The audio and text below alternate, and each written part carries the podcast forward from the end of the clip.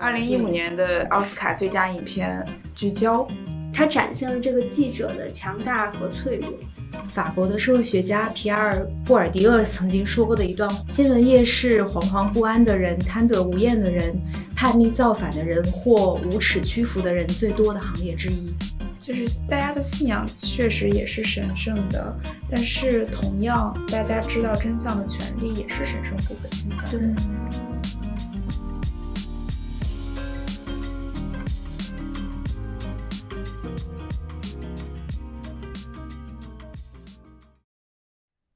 边看，边看边聊。Hello，大家好，我是对专业学新闻的人有天生的崇拜的 Cindy。大家好，我是曾经在白想记者团担任话剧组组长的米烧王。大家好，我是没有因为学新闻而被打断腿的姚。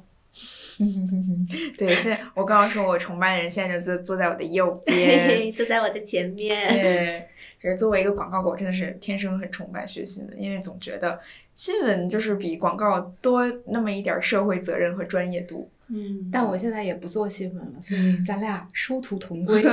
对，都都都都都在做一些有的没的有的没的事情。嗯嗯，然后我们为什么想来录这一期今天这期节目呢？因为我们正赶上了十一月八号的记者节，我们这个赶热点能力也是越来越强了呢。多亏我们有专业学新闻背景的人，这个选题能力在这里，夸夸。对对对，虽然我们现在不做这个职业了，但是这个技能还是有的有的。这个精神也还在。对对，我们为什么有这个胆量来聊这期节目呢？我们先各自说说我们各自跟新闻的关系吧。嗯。要不要你先说？我先说。作为专业出身的，对我刚为什么说没有因为学新闻而被打断腿呢？是因为我本科是学新闻的，后来在我们同学之间就流传着一句玩笑话，说如果以后自己的孩子学新闻了，就一定会把他打断腿。为什么？没有，就就大家开玩笑嘛，就觉得现在就是你学新闻出来，如果做记者，就地位也没有没有像以前那么高了。嗯，但都是玩笑话，因为说实话，就我即使现在不做新闻了，我还是能够受到当时，呃，学新闻的很多影响，因为我毕业之后也做过三年的记者，呃，回想起来，学新闻和做记者对我影响最大的可能有几点吧。首先就是，嗯，对于身边事物的一个好奇心，因为做记者其实是要求你在很短的时间内。对一个东西产生迅速的了解，就虽然呃，像我毕业之后是做时政记者，就时政记者会有相对清楚的条线，这样子可能对你短时间掌握一个新概念的要求没有那么高，但会需要你花很多时间去做深入的研究。那如果是做突发记者或者调查报道的记者，对他们掌握一个新鲜事物的要求会更高，所以一直到现在我还是。保持了这个喜欢对很多东西做很多研究的这种习惯。第二点就是，你做记者会见到很多不同的人，这些人有的是可能比你地位高的成功的商人啊、官员，然后也有嗯，比如说普通老百姓。像我们刚毕业的时候，其实是有一段时间是跑突发的。就是你会需要接到一个热线电话，被派这个线索，你迅速去到现场了解情况，跟这些邻居街坊搞好关系。就这个是，嗯，培养了一个相对包容的心态吧。就是不管你面对什么样的人，你都是用平等的心态看待他们，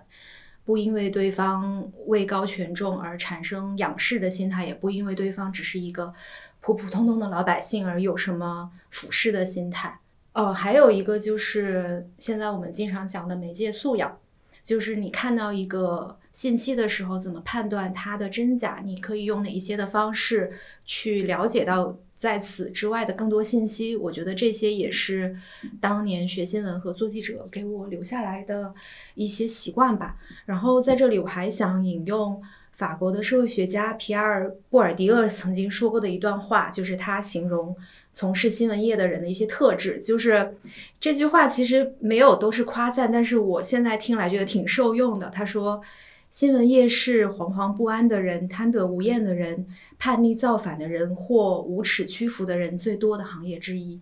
嗯，对，就这个总结总结挺有挺有趣的。嗯嗯，对，以上就是我跟新闻的关系。对，嗯现在我做的事情也还是要写东西，但是不太一样了。嗯，其实我们这播客小组也得益于姚老师的这个专业素养。就是现在怎么说呢？不知道大家听上去如何，但是我是觉得日渐成型吧。对啊，不管做怎么样，首先得有信心。嗯，对对，我再说一下我跟新闻的关系吧，因为我是本科学的是广告专业，然后现在是在做公关，呃，算是离新闻更近了一点。因为其实大学我们当时那个学院就是会分为广告，然后公关，然后新闻，它其实又是另外一个专业。对，插播一下，我知道 Cindy 他们学校的新闻专业很强的。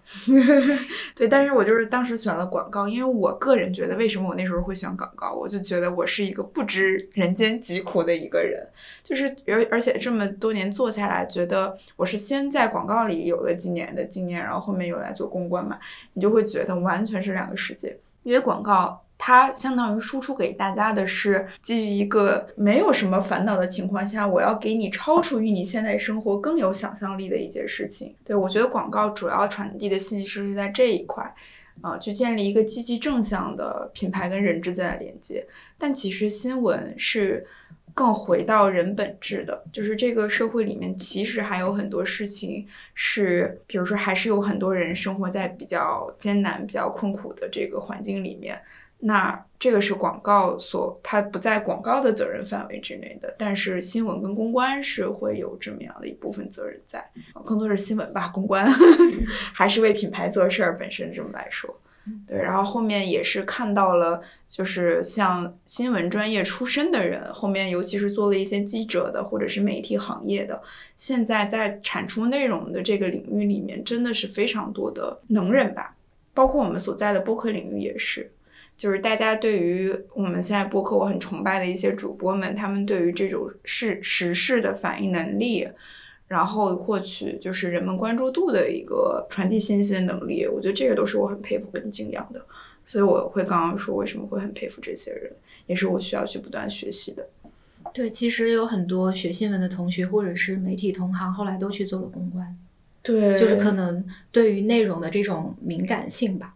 但我觉得广告跟新闻有一个共同点是，它会要求你有同理心，不管你是去理解采访对象的立场，去考虑读者的感受，或者是像做广告，你要去想你的受众是什么，其实都是需要站在对方的立场考虑问题。这这一点上是共通的。我觉得新闻对我来说，因为我是学法学的嘛，然后现在也在做跟法律相关的工作。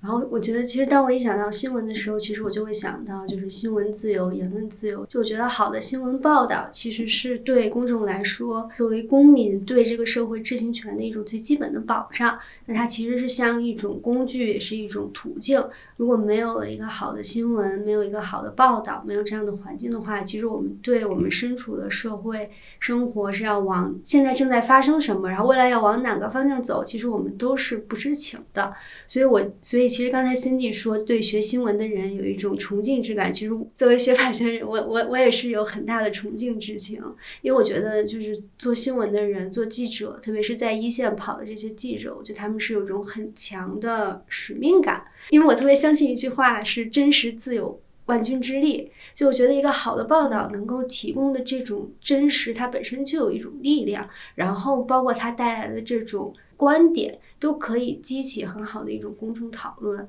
所以我觉得这种使命感是很值得敬佩的，然后对这个整个社会来说也是一个非常重要的一环。嗯嗯。所以我，因但是我自己经常，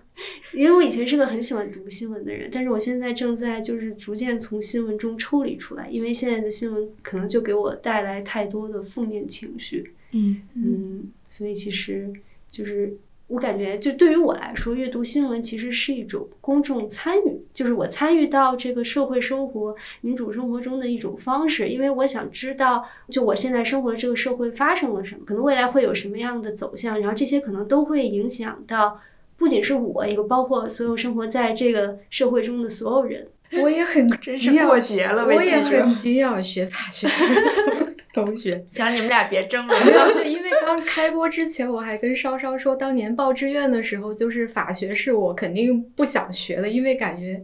学法学要背很多东西嘛。而且刚刚稍稍提到了新闻自由，我就想到之前有个。在美国，关于第一修正案的一个特别有名的案件叫做《纽约时报诉沙利文案》。嗯，然后这个案件后来还呃被写成了一本书，叫《批评官员的尺度》。嗯，然后我觉得就在这个案例里边就能看到，就是法律的武器是如何捍卫新闻自由的。我觉得在一个好的社会里边，这样子的工具是等于是相辅相成的吧。嗯，其实就是就比如说新闻自由的边界，就言论自由的边界和就是司法独立这种，其实，在我们法学里面也是很经典的一个讨论吧。就是刚才瑶说的，其实比如说可以通过独立的司法，比如说法院，就我们现在说的是美国的情况，其实可以保障一定的新闻自由，甚至可以通过就一个一个这样的案件，然后去推动去保障新闻的自由。但是同时呢，其实我们也可以看到，有些情况下就是。这个新闻带来的这种舆论，可能是不是也会影响到一个判决的走向和结果？就感觉他们都是姚刚才说的那个词特别对，就是相辅相成。嗯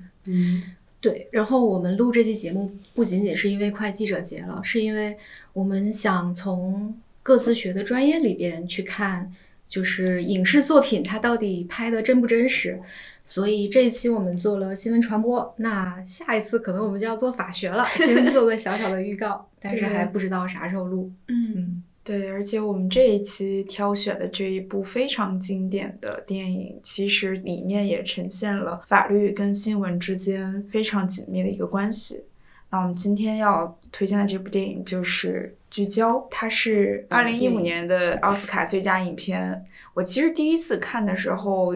嗯，印象没有非常深刻，因为假设说你是抱着一个看电影来放松的心态的话，这部电影可能并不是非常的适合。我觉得这部电影就很适合用 academic 的心态去认真的研读每一个片段。为了这次录制，其实我们三个又这样子把这部电影看了一遍，就是为之震惊吧，发现里面的细节真的是非常满，而且也加深了我们对无论是法律也好，还是新闻行业的更深的理解。我们先来介绍一下这部二零一五年奥斯卡最佳影片《聚焦》它的一个剧情吧。呃，这部电影其实讲的是波士顿环球报，它的英文名叫 Boston Globe，然后是真的在电影里面有这样的一个新闻的媒体，然后里面呢是有一个叫做聚焦的小组，也就是这部电影的名称 Spotlight，然后这个小组是负责重大新闻背后的一个深度挖掘。当时呢是有这样的一个新任主编，呃，新官上任三把火嘛，所以他上任之后开始非常关注一个曾经被这个这个报纸所忽略的一个非常重要的事件，也就是天主教神父性侵儿童的一个案件。然后在他上任之后，呃，迅速任命了聚焦小组，对这个事件进行深度的挖掘。那这个事件呢，从电影呈现了这个小组开始，从翻阅历史资料啊、简报啊等等，那个时候还是非常传统的，去翻阅 hard copy 这样的简报的一个方式，然后再到去找寻各种各样的线索，这里面就包括律师，还有当时的各个可能受害者，去进行非常专业性的采访，然后才最后呈现了这样的一个呈现事实以及为世界之震惊的一个报道吧。然后，那我们接下来就来讲一讲为什么我们会觉得这部电影非常好，它也值得当年奥斯卡这样的一个最佳影片的殊荣。呃，首先，我从我的角度，其实我当时从新暂暂不暂且不说新闻专业的角度，就是这个可能交给姚后梅来深度解析。我其实是对里面刻画的聚焦小组的每个人非常的印象深刻。嗯，然后我觉得这个新闻最后能够被就是完整的报道出来，也是因为这个里面的人每一个人为这件事情所做出的努力。一个是我会被他们的这种精神所打动吧，因为感觉他们是带着一种使命感的。嗯，这个可能是就有点像其他的一些英雄主义的电影的那种感觉。我觉得这些记者身上也是有英雄主义在的。是的。对，然后一开始就是这个头头，就是他上来之后，你就觉得他的眼神里面都带着一种笃定。当然，他肯定会被各方施压嘛，但是他依然坚定要把这个事情公之于众。在他跟聚焦小组的配合上也非常的默契。对，后面我们可以在细节展开来讲啊。现在这里我觉得好的部分打动我的就是，就有一个好的 leader，然后再加上小组里面每一个人非常呃默契的配合，然后使这个新闻能够顺利的被报道。我觉得对于我来说，这个电影特别吸引我的地方，或者是在让我看的时候觉得哇，这个电影拍的好好的地方，就是它很清晰的展现了就是多方角力的这么一个感觉。就因为这里面其实能看到有就是各大利益方，也不能叫利益方，就是新从从新闻的角度出发，他肯定是想把所有的真相都挖出来，然后也是对就是。嗯，所有在这个教会中受害的受害的这些人，就是给他们一个公正的结果，就是 give just give justice back to them 这种感觉。然后呢，但是就比如说教会，他会出于一些利益，他会想就是包庇自己这些做错了事的神父，然后甚至说就是教会之外，因为他是一个太有权力的一个机构，所以他身边也会吸引，比如说各种能够在公关上或者是法律上为他们打点的这些人，然后我就感觉在他们之间这样来回斡旋周折，就我觉得这个是一个特别精彩的点。然后还有就是看到说，嗯，很打动我的一个点是，就是所有的这些新闻从业人员，他们一种以人为本的精神，就是因为我觉得他们在就是这种第一手去采访这些就被神父侵犯的这些受害者的过程中。他们其实就是有很大的情感上的负担，甚至有很多就是有有很多次这种 mental breakdown 的场景，然后还有一些就是很多 frustration，就比如说他已经做到这个报道了，但是可能出于说啊，我们还需要等到挖到更大的新闻，能够揭露到整个体系的这种腐败和堕落的这种大的新闻，我们需要去 hold 一下现在的这些，就它中间就是他的情绪的起伏。嗯，让我觉得就是，就是它不是一份简单的工作，就它不是一个只要我把这个事情做就是做完了就可以的，他其实有很强的心理负担。但我觉得大家的目的都是因为他们能跟受害者有很强的共情，然后还有就是他们最根本的一个对公正的价值观的一个信仰，还有一个就是说他们相信新闻的力量，就是他们觉得如果我们真的做好了这些，嗯，就是去。找到事实证据的这些工作，然后真正的写出一篇好的稿件，就像那个主编说的，他相信每个人都工作的很努力，然后我们最后写出的稿件是一个有很强 impact 的，真的可以让大家就是激起讨论，甚至有一些可能去改变这个制度的这种信仰，我都觉得就是非常强有力。他展现了这个记者的强大和脆弱，就他脆弱可能是说他。比如说，可能因为这个稿件需需要去 hold 一段时间，然后他感到很不安，感到很难受。还有包括就是跟被害者的这种采访，然后采访到一半，受害者哭了，他也想了我自己其实也可能是这个受害者。就我觉得这些脆弱和他们相信这个事情一定要报道出来，不管经过多大的困难，不不管我是说我是嗯要飞到这个现场，然后又要去，比如说。要想尽各种办法，比如拿钱去贿赂一下这个管理档案的这个书记员，才能拿到这些资料。就是他们真的是要想尽一切办法去到达这个事实。我应该是这个电影当时刚出来我就看了，嗯、看的时候我已经没有在做记者了，但是看一边看着一边想说，我靠，这简直是教科书一般的调查报道的过程。嗯、然后刚刚 Cindy 跟稍稍其实已经提到了，就是这个报道事件本身它的力量，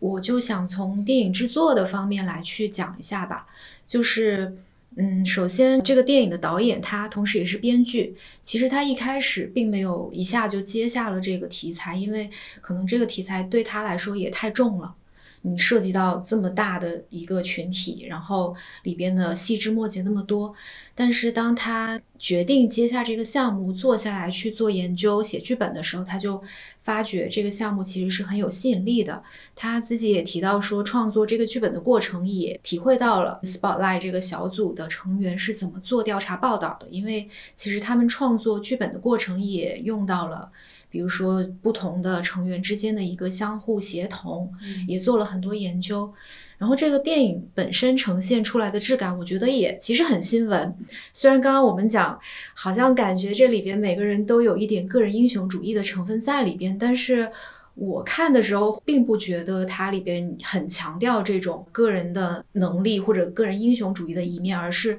大量的强调了这种团队合作的重要性，对 teamwork，而且就很不煽情，也很克制。尤其是像采访这些受害者的时候，虽然也展示了受害者可能崩溃啊、哭或者害怕，但是并没有用一些不恰当的配乐或者什么让让这个气氛烘托到一个不太合理的地方。所以整个。电影看下来，我会感觉像是看了一个这个新闻报道的整个纪实过程。嗯，而且因为这个事件本身，他们是零二年做的这个系列报道，持续了很长时间。然后电影是一五年推出的，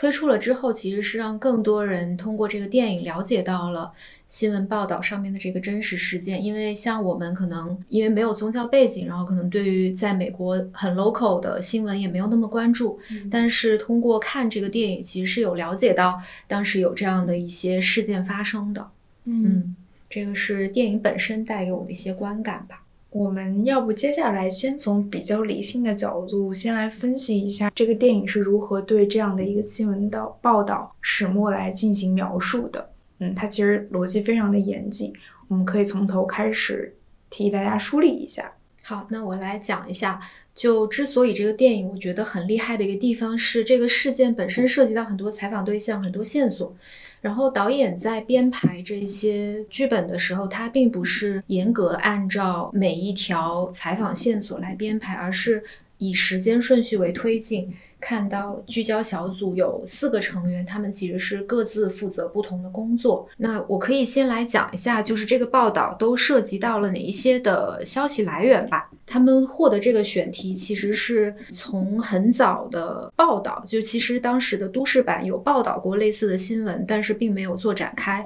是这个新任的环球报主编上来就说这个事件为什么没有被报道过？这个聚焦小组的组员就被任命了这个选题展开调查。而且值得一提的是，这个小组的选题是只有内部的人以及一个特别编辑以及主编知道，所以对于报社的其他人，包括外面的人都是。保密的，就是为了。让这个调查能够顺利的进行下去。一开始获得了这个线索之后，这个小组的人做的第一件事情就是从报社的历史文档里边去查找相关的资料，以获得可能涉及到了性侵案的一些线索，无论是有明确的报道也好，或者是曾经提及到类似的情况。然后他们其实就找到了很多的资料，这个报纸也有很丰富的存档。不管是纸质的还是扫描成了电子版的都有。与此同时呢，他们发现，在若干年前有神父曾经因为涉嫌性侵被起诉，所以这些。记者们还找到了打官司的律师，其实这个律师就很有意思，一位是看起来很精英的，就是看起来不太好惹的律师，然后另外一个就是可能是那种相对草根的，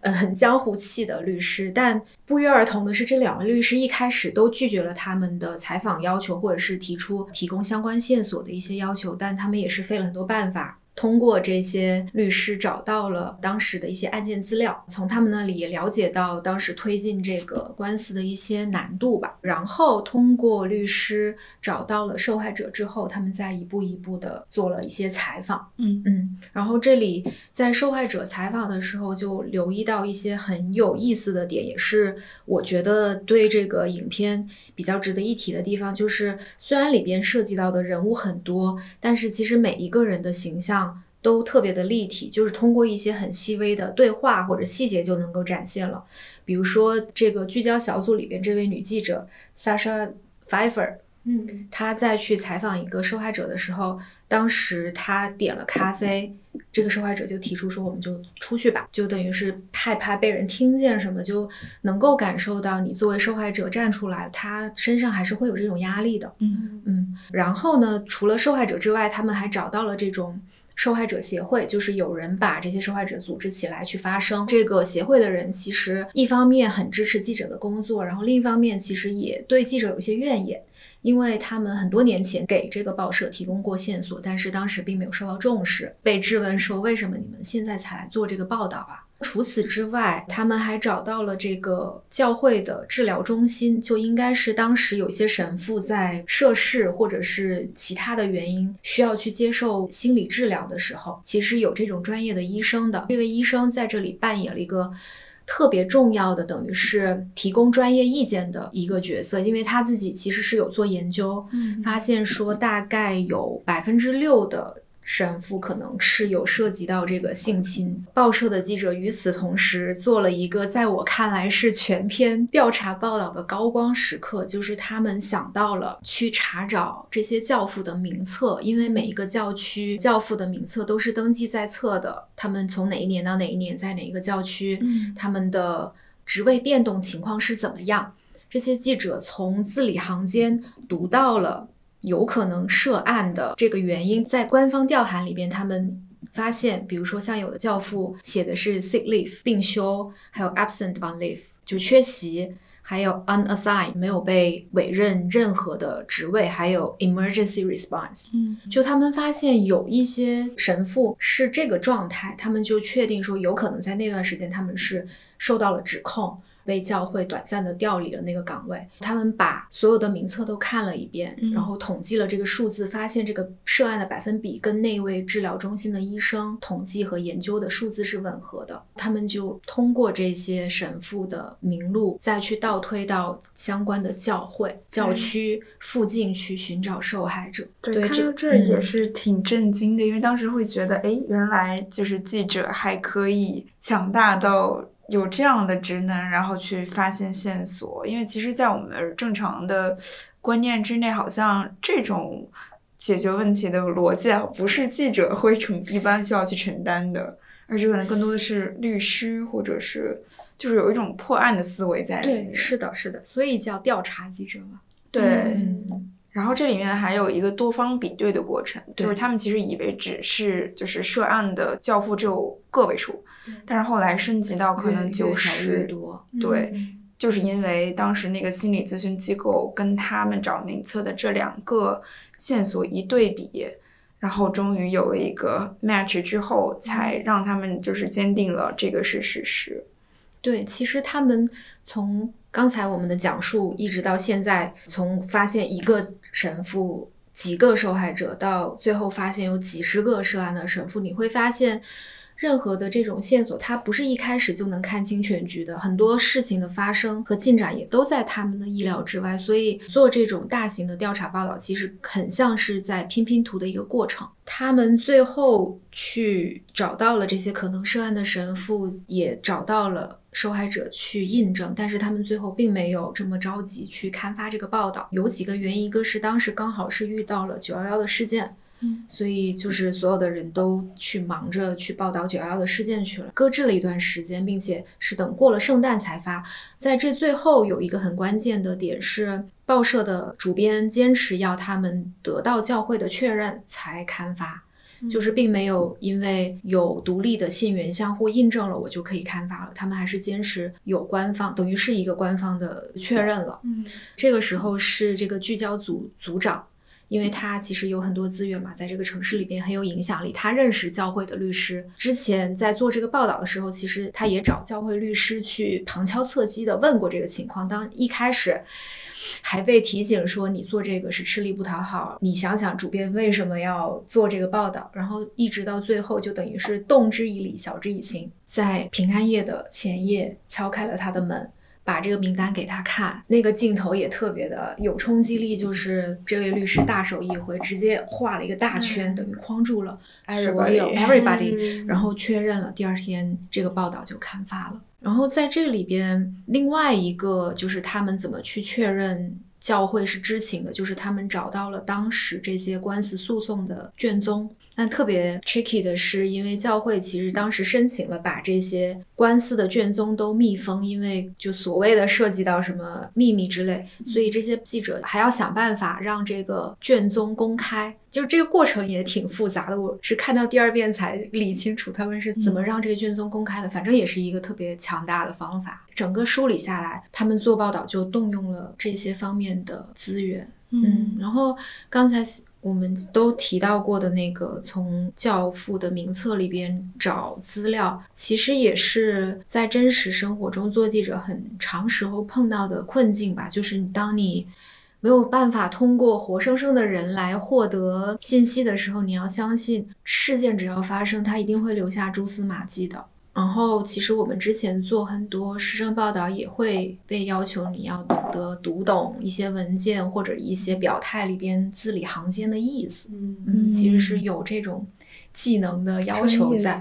然后，所有提到的这些采访的方法、找信息的方法，其实都很难从课堂里边直接被教授用来。嗯都是你在实践中，你要懂得随机应变，懂得在最恰当的时候使用某一个方法。嗯嗯而且你会发现，他们是从受害者这一方先开始的，然后他们在做报道的时候，直到很后面，当他们掌握了足够 solid 的证据之后，他们才去找教会、找官方去确认。嗯，嗯，就是也是为了避免报道可能过早的被干预或者被打压。在这个过程中，其实他们遇到的压力来自多方面吧。嗯一个是，其实在这个过程中，有很多人在其中挑拨离间。对，因为我们可以把它理解成一个聚焦小组，他们的目标本身是一致的，但是出于各个其他一些权力团体的考量，他们会在这其中作梗，然后去动摇军心吧，可以这么来理解。嗯比如说，在一开始的时候，这个 leader 下了一个指令，我要报道这个事件，那底下的组员其实心里也会半信半疑的。我们真的要去做这件事情吗？因为做这件事情需要去动用非常多的人力物力才得以实现。然后，因为这个 leader 他本身新上任的这个主编，他的身份又有一点微妙，嗯因为他其实是个犹太人。对然后当时我记得非常深刻的一个场景是，他去找那个出版商，其实他自己也需要获得一个认可，就有点像我们在公司里面有时，然后你要跟上级汇报，你才可以去做这件事情。嗯然后他去跟那个人确认的时候，那个人就问他说：“Are you sure about this？” 嗯然后他当时眼神就是坚定的说，因为他当时提供了一个数据，说我们的 subs subscriber，、我们的报纸的订阅量其实大多数都是天主教人士。对如果你报道这件事情，你要想清楚会产生怎么样的影响。嗯然后当时那个主编就很酷，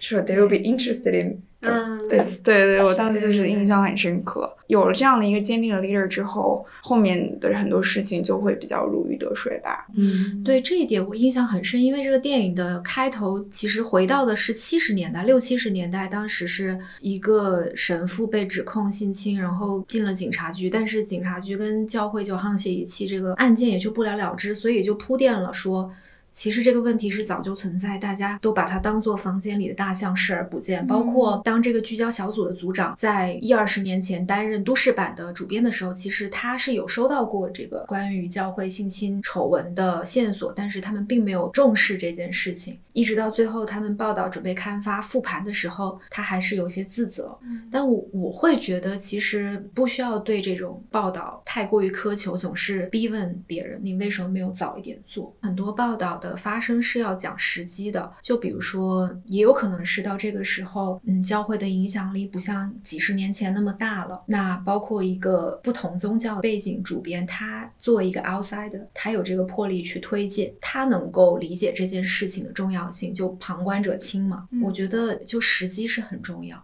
是的，对，而且就刚才瑶说，就是房间里面有一个大象，就大家对这个大象视而不见，我觉得就让我感觉到这个就是这个它展现的这种奇怪的扭曲很神奇。就比如说你是在教会工作的人，你又是一个天主教徒，本身你的信仰就是一个向善的信仰，包括整个教会的理念，你每天做的事儿，你去周日的弥撒，你去祈祷，你都是祈祷一些善良积极的东西，但是你却可以对眼前的这种恶，可以就完全的视而不见。就我觉得这种奇怪的扭曲感，对，而且在这个剧里边，其实也时不时的提醒我们教会，然后这个丑闻其实是跟电影里边每个角色可能都有关系。对嗯这个城市，这个城市都有关系，嗯也就从另外一个角度印证了做这个报道的重要性。因为像在美国，《环球报》它等于是作为一个 local newspaper，他们报道的都是地方民生，关乎当地老百姓的一些根本利益嘛。我就记得主编刚上任去拜访波士顿天主教区的最大的神父的时候，其实那个神父是有在敲打他，嗯，送了他一本书。嗯，嗯并且说这个城市里边所有人的利益都是紧密相关的、相互影响的。我觉得意思就是，你们做报纸的不要来挑刺，不要找麻烦。就我感觉嗯他是把这种抽象的价值观就优先于，比如说个体，就是尤其是这些受害者他们所遭受的这种痛苦之上的。就他因为因为他一直强调就是教会的影响力和就是这个信仰对这座城市的重要性，就是大家信仰的教会其实是说就是教会代表了这些美好品质，并不是说教会中的这些人。就这些人，他可以是一个，并不是一个完人，他可能只是教会的一个代表。但是你不能把教会的这个 image 给摧毁。就一旦让这些丑闻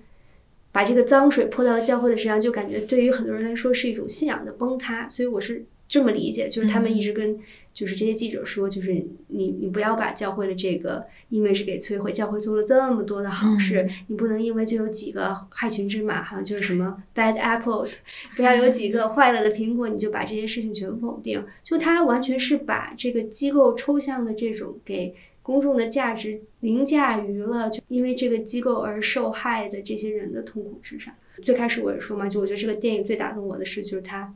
以人为本。对，我觉得说辞也是上位者很常用的，嗯就尤其是联系到后来很常见的这种 Me Too 的事情。嗯比如说某个名人，你会因为他的某一个性丑闻，然后去否定他其他的成就吗？但你就是 bullshit。嗯，对，嗯，嗯对，就是就是大家的信仰确实也是神圣的，但是同样，大家知道真相的权利也是神圣不可侵犯的。对，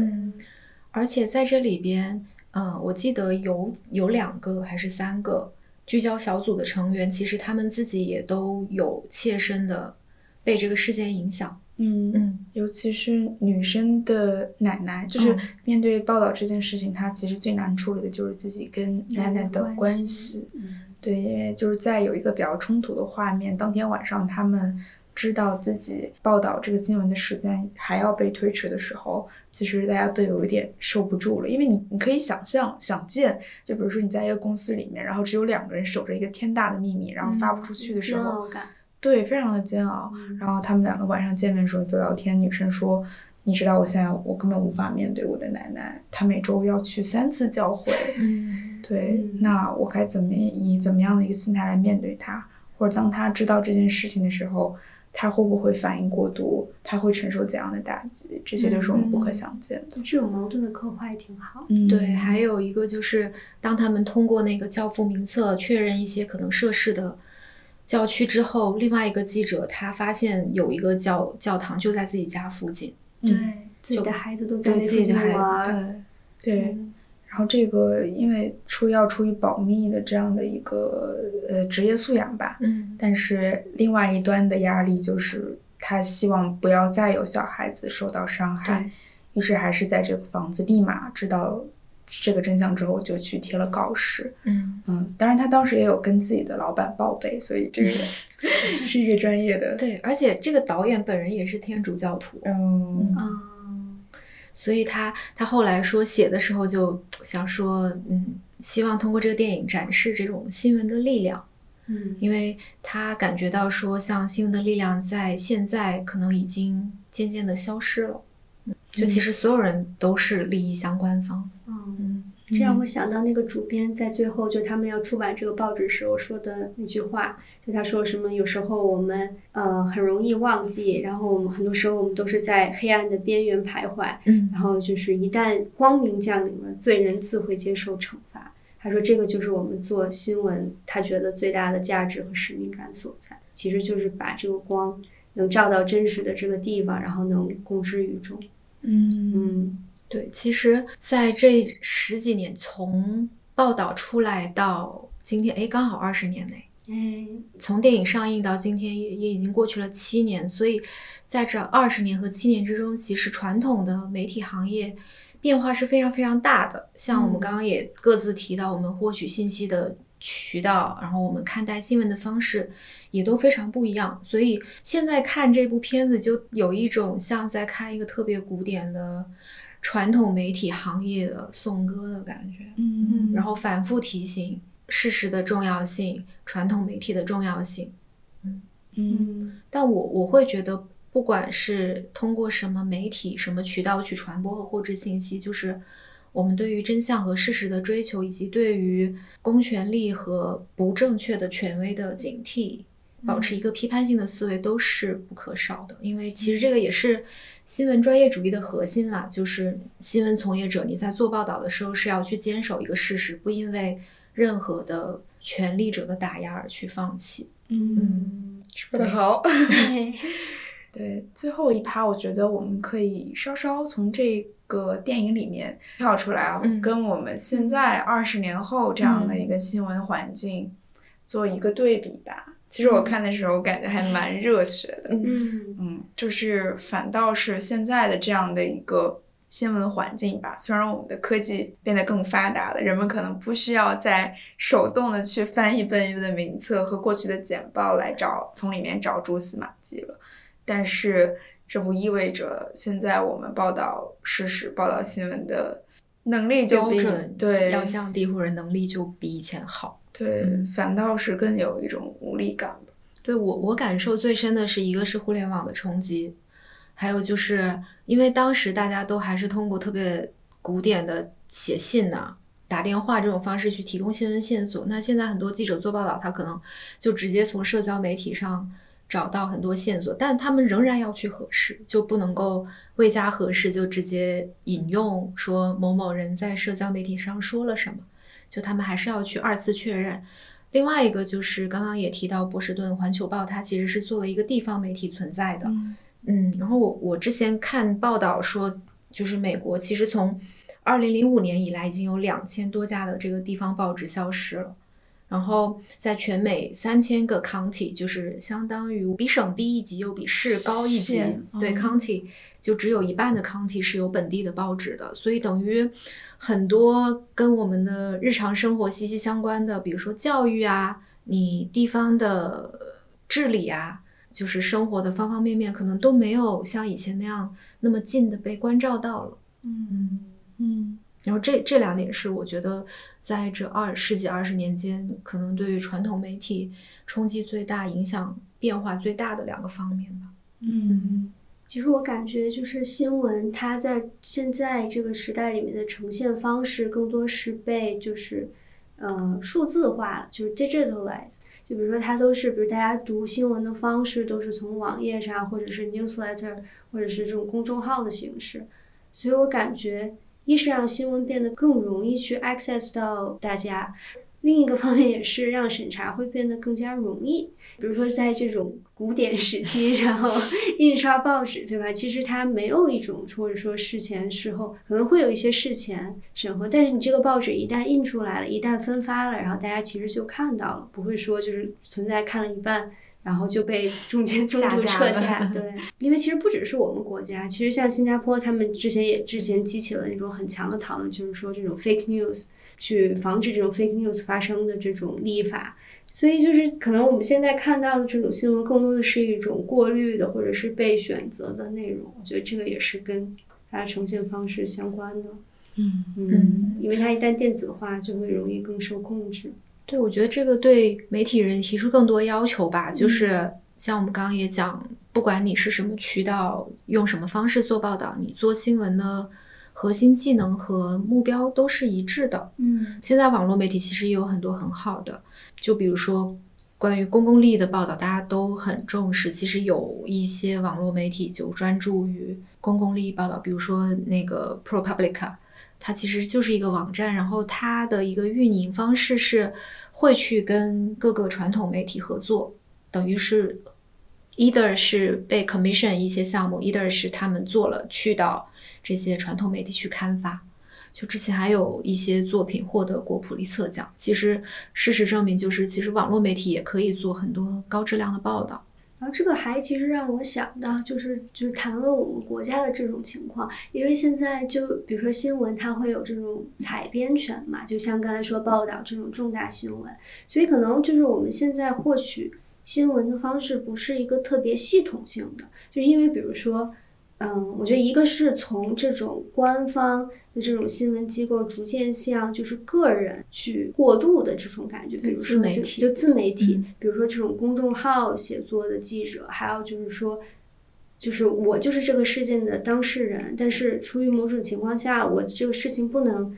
嗯，得到一个很好的发生，所以我就通过比如在抖音上发一些视频，在微博上写自己的情况，所以我感觉就是它就是越来的越破碎，就缺乏一种系统性，而且就是它展示的这个角度也是更片面的。因为你想，就比如说你读了这一段微博，然后可能这微博里面有九张图，然后九张图都是那种特别长的图，然后聊天记录放了一个录音，然后这个可能就。是它展示的所有事实的全部，在这种国家、这种官方媒体和个人之间，感觉就是缺少了一个过渡的这样的一个机构去报道这些事情。好多事件什么反转又反转，对，其实就是因为缺少了专业媒体来做全面的报道。嗯，我们就对于读者来说，反而增加了获知信息的难度。就你必须得靠自己的判断和敏锐度去理解整个事件的全貌。对，就是把 verify 这个事情的真实性的这个责任转嫁到读者身上。但是感觉这个就对你去批判性的看一个事情会很有影响。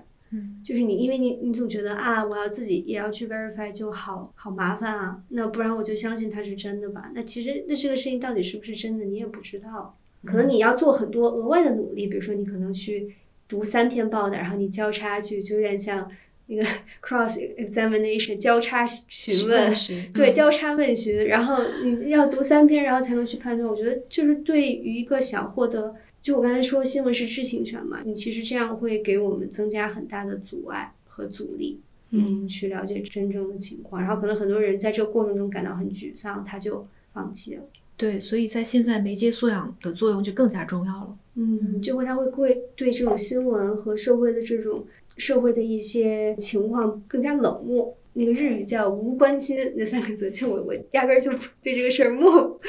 说很漠然，嗯嗯，毫不在乎，因为其实你在乎，可能也没有什么。其实我们今天本来这个话题准备了多个电影来进行推荐的，但是我们是觉得聚焦这一部本身信息量就已经非常大了，而且也是一个非常 typical 的，可以让大家去了解一个新闻产出报道的一个非常典型的好的影片。但是我们今天其实也想把我们其他的一些课外延展推荐给大家。嗯，那我就说一下，其实这个电影我看完之后，我马上想到的就是伊藤诗织写的那个书《黑箱》。然后伊藤诗织其实他自己本身就是在路透社做记者，然后他是因为一次工作应酬，应该就我觉得和静瑶那个案子很像。然后他其实就是被一个很有权望的人强奸了。然后在这个过程中，因为他自己也是一个记者，然后他一直想就是追求他这个公正。然后在日本这个对。强奸有很强耻感的这个社会里面，其实遇到各种阻力，特别是他在谈到就是他想把这个事情作为选题，然后想要报道的时候，遇到的这种阻力，就让我感觉和这个电影也有一点像吧。嗯，他在选题会上其实提到了这个提案，路透社就说：“哎，你是我们路透社的记者，你自己就是受害人，所以。”无论如何，这个事情都缺乏客观性，所以这个事就迟迟没有报道。他在去跟就是警察去报案这个过程中遇到了各种各样的阻力。嗯，后来其实他是找了另外一个记者，然后帮他去把这个事情 publish 出来的。然后这个记者其实也是一个，嗯，在日本新闻其实很有影响力的一个人，因为通过他的报道，使得一个冤假错案就是相当于被矫正了这样子。然后这个事情其实就是叫一个足利事件嘛，就是它其实影响力很强，其实就是一个连环杀人事件吧。然后我觉得它的要点就是说，他们开始逮捕了一个人，那这个人其实并不是真的犯人。然后通过后面的这种媒体的这种努力，然后最后其实就展现了说，哎，警察的这些问题，然后包括这些权力组织为了为了不让自己的这个错误曝光，就是他。强有力的展现了这个过程，其实一定程度上也推动了就是最后公正的一个结果。所以这个人让我就觉得，他其实是对真实是有一种渴望的。所以我也特别想在这里就是去 quote 他说的一句话，因为他说就是追踪谜题、追究事实、奔波于现场，那里有人竭力聆听人的话语，有时来自受害者，有时来自遗属，他们的灵魂布满伤痕，他们的感觉无比敏锐。因媒体报道而备受困扰和伤害的人更是如此。我们应该做的是设法靠近这样的灵魂，聆听他们微弱的声音，转达他们的话语。伊藤诗诗也从这个话里面汲取了很多的力量，然后在他未来这个新闻报道中，他也把这句话视为他的一个原则。然后我也特别想就是在这里 quote 一下他说的这句：对细小的声音侧耳倾听，对巨大的声音保持质疑。应该为了什么而报道什么？对这个问题，我们要时刻思考，不断思考。嗯，其实就想 echo 姚之前说的，对公权力时刻保持怀疑，然后对一个可能细小的声音就永远保持警惕，因为因为整个电影其实就是从一个细小的声音开始，然后就一根线牵出了后面的一个巨大的一片森林这种感觉，所以我就觉得，嗯，能为这样的事情奋斗努力，然后能产生一些价值，我真的又回到了这个 respect 这。真实自有万钧之力，对对，我这边想推荐三个电影吧，嗯，然后其实它也都是基于传统媒体在真实生活当中做的报道改编的。第一部是《真相》，它也是同一年跟聚焦同一年推出的，它是六十分钟这个电视节目，当时报道小小布什服役门这个事件。然后另外一个是《华盛顿邮报》的《Post》。好像是一八年的片子吧，然后那部片子的演员阵容也很强大。那部片子报道的是五角大楼和水门事件，然后这两部片子都是，呃，像刚刚稍稍说的，就是对于巨大的声音保持警惕和怀疑这样子类型的片子，也都是有很多团队合作、群像戏的成分在里边。然后另外一部是其实是国产片，但还没有正式上映。就我关注这片子很久了，因为它改编的是。南都的一个报道，就是它是有真实原型的。当时这位记者是做了一个一些乙乙肝患者在就业的时候遭受到了歧视，当时他是做了一系列这种深入的调查和追踪报道。嗯，这个电影叫《不止不休》，已经在平遥影展上上映了，但是还没有公映。嗯，就这几部片子，大家可以去观看或者关注一下。那我们这期就先聊到这。然后下一次我们可以就着法律这个话题再进一步进行深度的探讨。好的，嗯，好，那如果大家喜欢我们的节目，不要忘记点一个关注，然后或者是分享给你的朋友吧，谢谢，拜拜，请大家不要忘记每天看新闻，拜拜，拜拜，拜拜。